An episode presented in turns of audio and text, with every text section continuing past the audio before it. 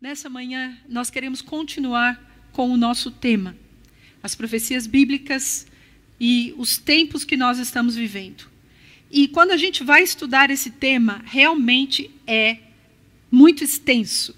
Eu estou apaixonada por estar estudando a respeito disso. Inclusive, eu até sugeri ao meu esposo que nós façamos futuramente seminários e eventos para falar mais sobre isso, porque é um tema muito extenso é um tema muito realmente profundo que não dá para nós falarmos muitas coisas aqui, não é? Numa pregação simplesmente. Mas eu quero, antes de tudo, ler o Salmo 77, parte do Salmo 77, do versículo 1 ao versículo 7. O Salmo 77 foi escrito por um profeta, um profeta que era um músico, Asaf. Era um dos músicos que trabalhava junto com o rei Davi. E Asaf diz assim: clamo a Deus por socorro, clamo a Deus que me escute. Quando estou angustiado, busco o Senhor. De noite, estendo as mãos sem cessar, a minha alma está inconsolável. Lembro-me de ti, ó Deus, e suspiro. Começo a meditar, e o meu espírito desfalece. Não me permites fechar os olhos. Tão inquieto estou que não consigo falar. Fico a pensar nos dias que se foram, nos anos há muito passados, e de noite recordo minhas canções. O meu coração medita e o meu espírito pergunta: Irá o Senhor rejeitar-nos para sempre? Jamais tornará a mostrar-nos o seu favor? Incrível como esse profeta, esse salmista, esse homem que era usado por Deus para escrever cânticos e músicas com seu instrumento de maneira profética, ele também teve momentos difíceis na sua vida e ele ficou inquieto, não conseguia dormir à noite, de muita ansiedade, se sentia inconsolável. A Bíblia diz que ele acordava e começava a cantar, se lembrava das suas canções. E num determinado momento ele disse: Será que o Senhor vai ficar para sempre permitindo que tudo isso aconteça? Será que as coisas não vão mudar? Então, queridos, o que eu entendo a partir disso? Que todos nós passamos por esses momentos, todos nós passamos por dias de lutas, dias de inquietude, dias que nós perdemos o sono, que não é fácil. Mas a palavra de Deus, ela nos guia, nos direciona. Foi por isso que Jesus sempre fez questão de nos alertar, de nos ensinar, de nos falar, para que o nosso coração se aquietasse, para que a gente pudesse realmente sentir o consolo, o amor, o cuidado do Senhor sobre a nossa vida. Jesus, como eu disse na semana passada, falou profeticamente muitas vezes, e na maioria das profecias de Jesus, ele falava sobre o futuro, sobre as coisas que iriam acontecer. E eu quero que você abra a sua Bíblia também lá em Mateus, no capítulo 24. Mateus 24 e Lucas 21 e Marcos, é, capítulo 13, são os três capítulos bíblicos que falam, onde Jesus fala, são os, os capítulos paralelos do Evangelho, que falam a respeito dos sinais dos últimos tempos. E Jesus na sua infinita misericórdia, ele queria ensinar e queria que nós soubéssemos. A verdade, amados, é que quando vem a aflição, o medo, a insegurança, se nós temos a palavra de Deus que nos dirige, se nós temos o conhecimento e o entendimento, isso nos faz sentir mais seguros.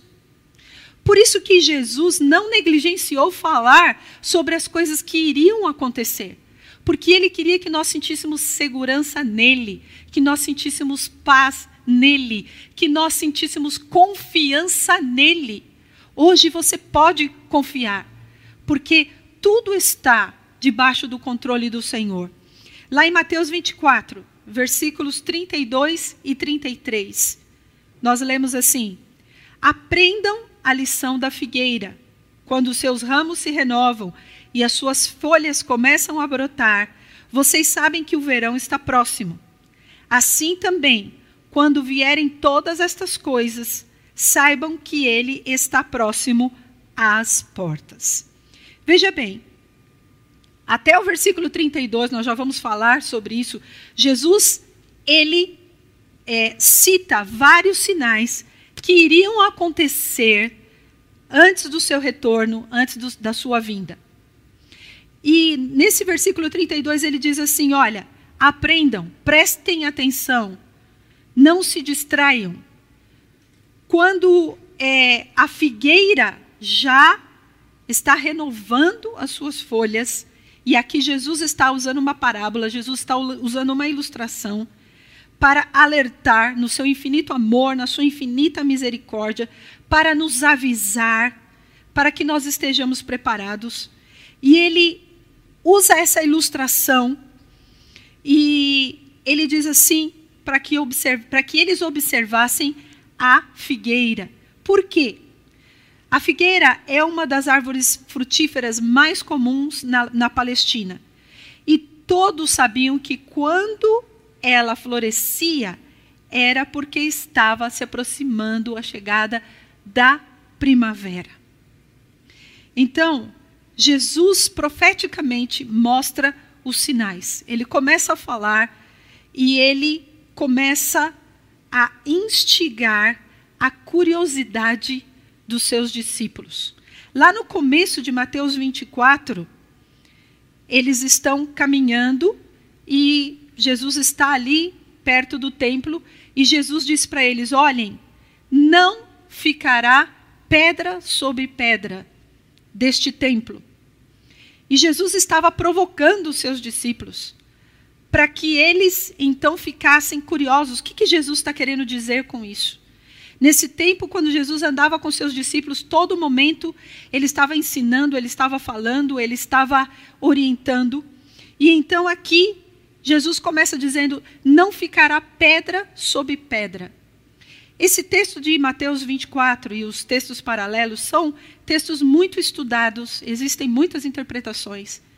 Mas aqui a gente encontra Jesus falando sobre uma profecia que aconteceria de uma maneira mais próxima porque no ano 70 depois de Cristo, Jerusalém foi sitiada, foi cercada, e o, o comandante romano, Tito, ele invadiu Jerusalém com as tropas romanas, e eles colocaram fogo em toda a cidade e destruíram o templo de Jerusalém. O templo foi derrubado, foi queimado, e a, essa profecia realmente aconteceu.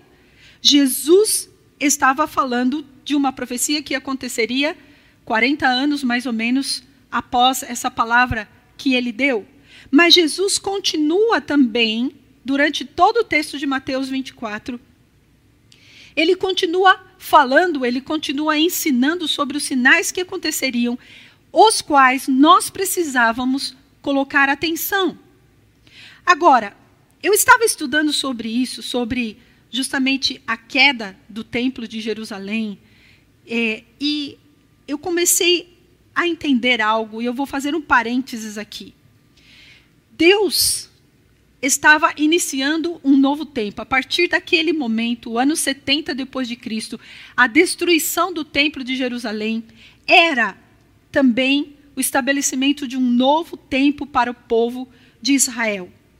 As profecias antigas que diziam que essa nação seria espalhada por todas as nações do mundo, realmente aconteceu. E também o templo significava um lugar de adoração para os judeus. Eles estavam apegados àquele lugar, eles estavam apegados àquela estrutura física. Enquanto que é, o que o Senhor Jesus estava dizendo é que tudo isso, toda essa estrutura religiosa seria destruída, mas que o seu povo precisaria buscá-lo e adorá-lo fora das estruturas físicas. E eu estava pensando justamente em nós nesse momento. Eu fiz um paralelo e comecei a pensar: veja bem, Deus, graças a Deus, nada foi destruído, nada foi queimado, glória a Deus. Mas nós não podemos estar num lugar físico, não podemos estar num templo de quatro paredes. Nós podemos estar adorando a Deus na nossa casa, no nosso carro, é, em qualquer lugar onde nós estejamos. O Senhor quer que ele quer os seus adoradores que o adorem em espírito e em verdade em todos os lugares e em todo o tempo. E o Senhor quer tirar-nos do conformismo, da religiosidade e quer que nós pensemos e avaliemos e deixemos de ser passivos espiritualmente. Isso é uma palavra profética para você hoje, que o Senhor falou comigo claramente. Ele permitiu que tudo isso acontecesse com todos nós. Por quê? Porque ele queria que nós saíssemos dessa passividade. Assim como o povo judeu que rejeitou ao Salvador, que rejeitou ao Messias, o Senhor disse: agora vocês vão passar por um novo processo se iniciará um novo tempo. E esse tempo vai marcar vocês, porque vocês vão ser espalhados em muitos lugares, para que depois de muito tempo vocês voltem a se reunir como nação. Então, queridos, quando nós paramos para pensar que Deus ele planeja todas as coisas e ele permite todas as coisas porque ele tem um propósito e ele tem um plano. Hoje o templo é apenas um local. Nós somos os verdadeiros adoradores. Agora, para mim, isso que aconteceu ali, a, a, o primeiro cumprimento dessa profecia que está em Mateus 24, é o início de um novo tempo, de um processo de acontecimentos que foram se sucedendo e estão continuando até o dia de hoje.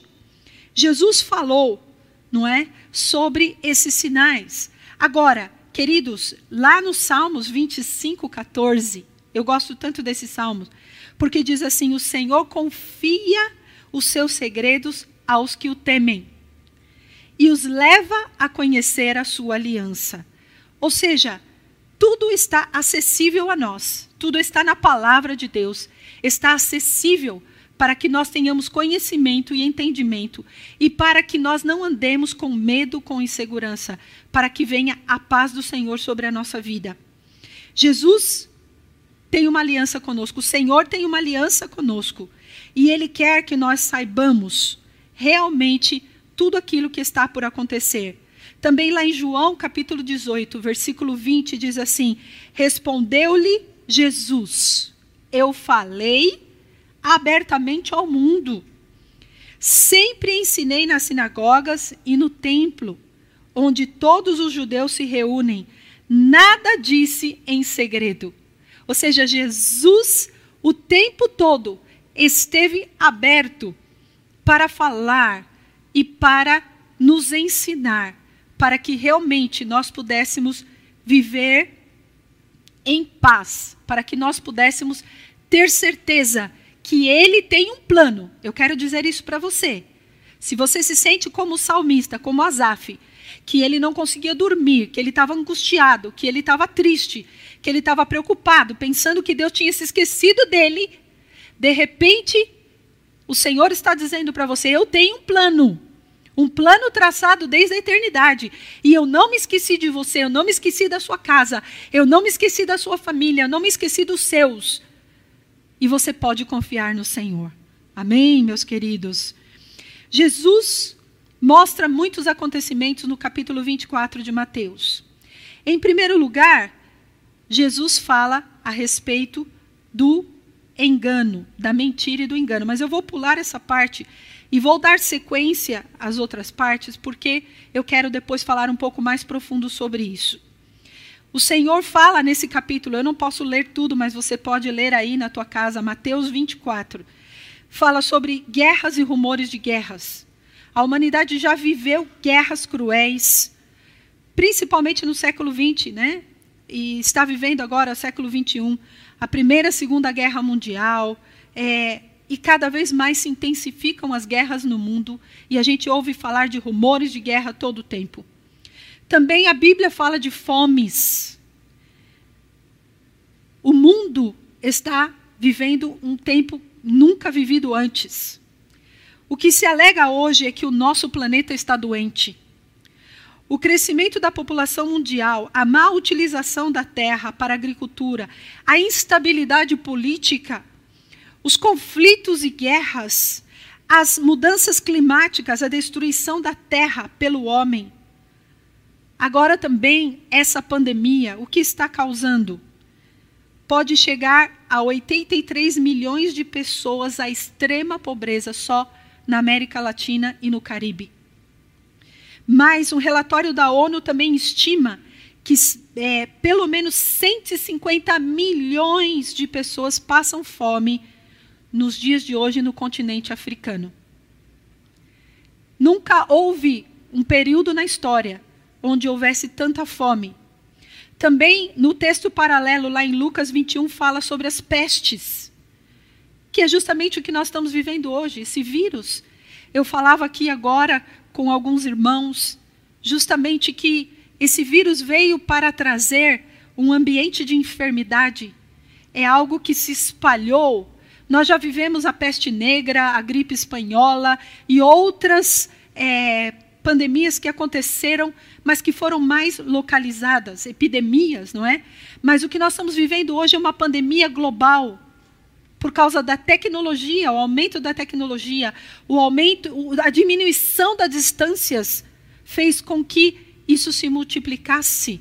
Nós estamos vivendo isso hoje. Também fala lá em Mateus 24 de terremotos, e a gente já tem visto que a terra está tremendo mais do que nunca. E nós começamos a observar aquilo que o Senhor fala na palavra, que ele chacoalharia a terra. Isso já está acontecendo. Agora, amados, nós precisamos observar um sinal muito forte e sobre isso eu quero que você coloque a sua atenção hoje junto comigo. Jesus disse assim em Mateus 24, versículo 4: Cuidado que ninguém os engane. Nós podemos sentir a preocupação do nosso amado Jesus, em que nós estivéssemos vigiando e observando e procurando discernimento para não sermos enganados. Jesus fala sobre aqui Jesus já está falando e eu quero que você entenda isso. Jesus já está falando sobre a manifestação do espírito do anticristo, que se manifesta no mundo já e é um espírito que se opõe a Cristo, se opõe a tudo que Jesus ensinou e tudo que está na palavra de Deus. Agora, nós temos entendido, e eu estava lendo um, vários materiais sobre isso, um deles do nosso apóstolo Dario, falando sobre quais são os oito principais pilares da sociedade em que esse espírito do anticristo, que é um espírito de engano, é um espírito de mentira, é um espírito de manipulação, quais os oito pilares que têm sido atingidos por esse espírito? Em primeiro lugar, a família. Todos nós sabemos que a família tem sido atacada com o objetivo de desacreditar, não é? O objetivo é desacreditar essa instituição criada por Deus para o benefício do homem. Todo tipo de distorção tem surgido nos últimos tempos de maneira muito rápida. Eu não sei se vocês têm percebido, né? Eu não sou mais tão jovem assim, e eu tenho percebido de uns anos para cá como realmente parece que está tudo virando de cabeça para baixo.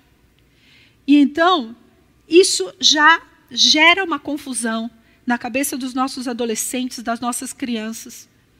Nós corremos o risco que eles, em pouco tempo, não venham a saber como realmente foi o plano original de Deus para a família. Presta atenção nisso. Eu quero que você ponha muita atenção. Primeiro pilar, a família. O segundo pilar, a religião não é? A união de todas as religiões, a aceitação de todo tipo de diversidade, de todo tipo de universalidade. Isso é um ataque do espírito anti, do anticristo, da mentira, do engano. Também um ataque na área da educação. Estão tentando tirar a responsabilidade dos pais em educar os seus filhos, delegar ao governo ou permitir que haja um doutrinamento ideológico para que os nossos filhos que estão nas escolas, nas universidades, que eles sejam levados à rebelião, a não obedecer às autoridades. Isso já está acontecendo, queridos. Não, não é uma coisa que você está aí ouvindo dizendo, ah, mas isso está distante. Quem sabe? Não, já está acontecendo. A economia, 90% das companhias multinacionais estão debaixo do controle de seis corporações. Então, queridos, vejam bem, o controle da economia, ele tem por objetivo a conquista política e controlar o governo, controlar as nações. Isso não é um conto, isso não é uma história, isso não é coisa de filme de Hollywood, isso é a realidade, é o que nós estamos vivendo hoje. O outro pilar que é muito atacado das artes e da comunicação, da mídia, a manipulação e o controle das informações. A gente está vendo isso, não é? Aqui no nosso país, meu Deus do céu, fica difícil ver as notícias, fica difícil acreditar, fica difícil saber quem está dizendo a verdade. É um desejo de poder, é uma ganância insuportável. Nós temos orado e clamado pelos nossos governantes, mas hoje, com a abertura da mídia, não é? com a, a, a comunicação aberta, que é bom por um lado, mas por outro lado, todo tipo de fake news, todo tipo de, de notícia que pode destruir a vida das pessoas está ali para qualquer um ver. E as pessoas se suicidam hoje porque elas querem ter likes, porque elas querem ser reconhecidas, elas querem ser famosas. Está triste a situação, queridos. A influência que todos têm recebido através da mídia, da comunicação, das artes. E também o último, o penúltimo pilar, a cultura. A cultura tem, tem havido uma, uma discussão muito acirrada no meio cristão a respeito da nossa cultura. A cultura, não é? Nós devemos acompanhar, nós devemos aceitar aquilo que vai contra a palavra de Deus, aquilo que não confere, que não tem apoio nos princípios e valores que estão na palavra de Deus? Será que nós temos que ser iguais ou nós podemos ser diferentes? Porque essa é a marca de um filho de Deus, a marca de um cristão. E o último pilar, a tecnologia. O avanço da tecnologia nunca foi tão rápido e tão significativo. Nos leva a um alcance global, nunca visto antes na medicina, na aeronáutica, é, na área empresarial, na área digital. Infelizmente, a tecnologia em breve vai substituir muitas pessoas, já está substituindo o trabalho de muitas pessoas. Enfim, esses são os oito pilares que nós precisamos colocar atenção e observar. O que está agindo por detrás de tudo isso? Como que a manifestação do engano e da mentira tem é, tratado de nos envolver. E eu quero que você ponha muita atenção, porque esse espírito do anticristo, a manifestação própria do anticristo não não aconteceu ainda, vai acontecer em Mateus 24, você lê depois. E eu disse que isso é um tema para um seminário, para não dá para nós falarmos num culto, mas se você tem interesse, nós um dia vamos falar sobre isso. Mas quando se manifeste realmente esse que vai querer ser igual a Cristo, que quer se sentar no, em Jerusalém e realmente ser igual a Deus, é, ele já vai preparar todo o caminho para que isso aconteça e já está preparando. E Jesus diz: olha, vão aparecer falsos cristos, falsos, a palavra Cristo é a palavra ungido. Falsos messias, falsos cristos, falsas pessoas que se dizem ungidas, falsos profetas, aqueles que dizem que estão recebendo algo de Deus, estão falando em nome de Deus, mas não estão. Muitos vão querer algo concreto para poder acreditar. E essas pessoas vão realizar milagres e maravilhas. Por isso precisamos estar tão firmes com Deus, tão apegados com a palavra de Deus, e eu sei que você está sofrendo, eu sei que você está triste, que essa pandemia está afetando o teu coração, mas por favor, presta atenção. Põe atenção nesse momento que nós estamos vivendo.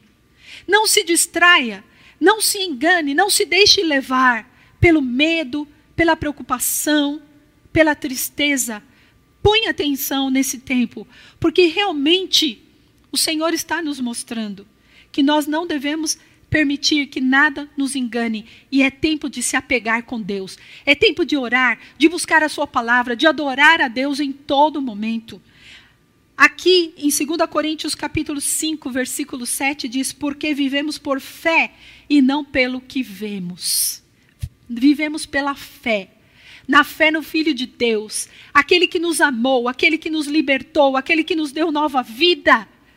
Nele nós podemos crer. Aleluia. Vivemos pela fé, confiamos nele. Muitos virão em nome de Deus realizando milagres, mas nós precisamos pôr atenção com realmente um discernimento do espírito. Um dos sinais mais fortes é o engano e a mentira. E nós já estamos vivendo e há espíritos enganadores agindo no meio do mundo. 1 Timóteo capítulo 4, versículo 1 diz assim: O Espírito diz claramente que nos últimos tempos alguns abandonarão a fé e seguirão espíritos enganadores e doutrinas de demônios. Sim, sim, é o que está na palavra de Deus. Doutrinas de demônios são aquelas que realmente nos afastam de Deus. Tudo aquilo que você acha que é bom, que te traz engano, que te cria confusão, que gera na tua mente a confusão, você não sabe, faço ou não faço, vivo ou não vivo.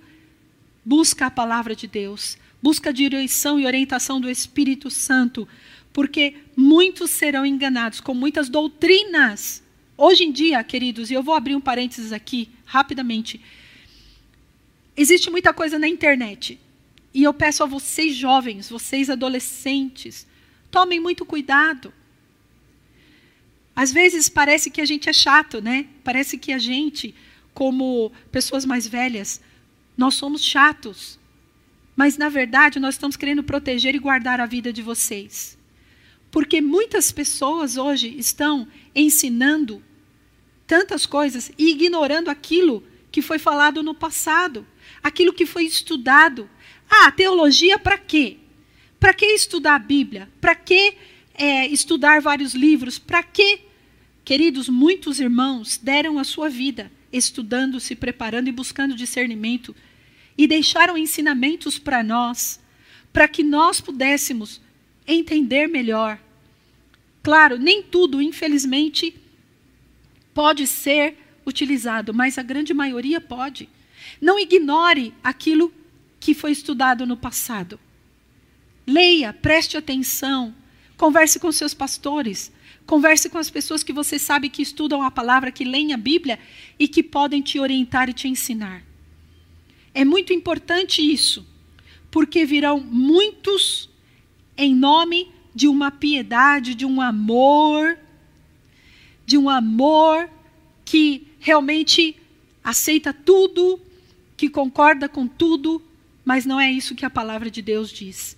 Isaías 5:20 diz: "Ai dos que chamam ao mal em bem e ao bem o mal, que fazem das trevas a luz, que fazem das trevas luz e da luz trevas, do amargo doce e do doce amargo." Infelizmente, nós precisamos entender lá em 2 Timóteo também, a palavra de Deus diz: Pois virá um tempo em que não suportarão a sã doutrina. Ao contrário, sentirão coceira nos ouvidos, juntarão mestres para si mesmos, segundo seus próprios desejos. Eles se recusarão a dar ouvidos à verdade, voltando-se para mitos. Então, eu pergunto, meus queridos, nessa manhã, já não está acontecendo isso. Muitas pessoas estão distorcendo a palavra de Deus, buscando basear as suas crenças, basear a sua vida, o seu comportamento na Bíblia. E muitos encontram, às vezes, entre aspas, bases nas quais eles se apegam e fazem uma nova doutrina, um, uma nova. É, um, trazem um novo, como eles dizem, um novo entendimento, vamos dizer entre aspas, uma nova revelação, mas não é isso, porque a Bíblia não se contradiz. Então, não pode haver um trecho bíblico que diz que Deus não aprova tal coisa e um outro trecho que diz que Deus está aprovando. A Bíblia se interpreta pela própria Bíblia. Então, muitas pessoas, e jovens e adolescentes, estão hoje sendo envolvidos por doutrinas e por ensinamentos que não são do Senhor. Tome muito cuidado.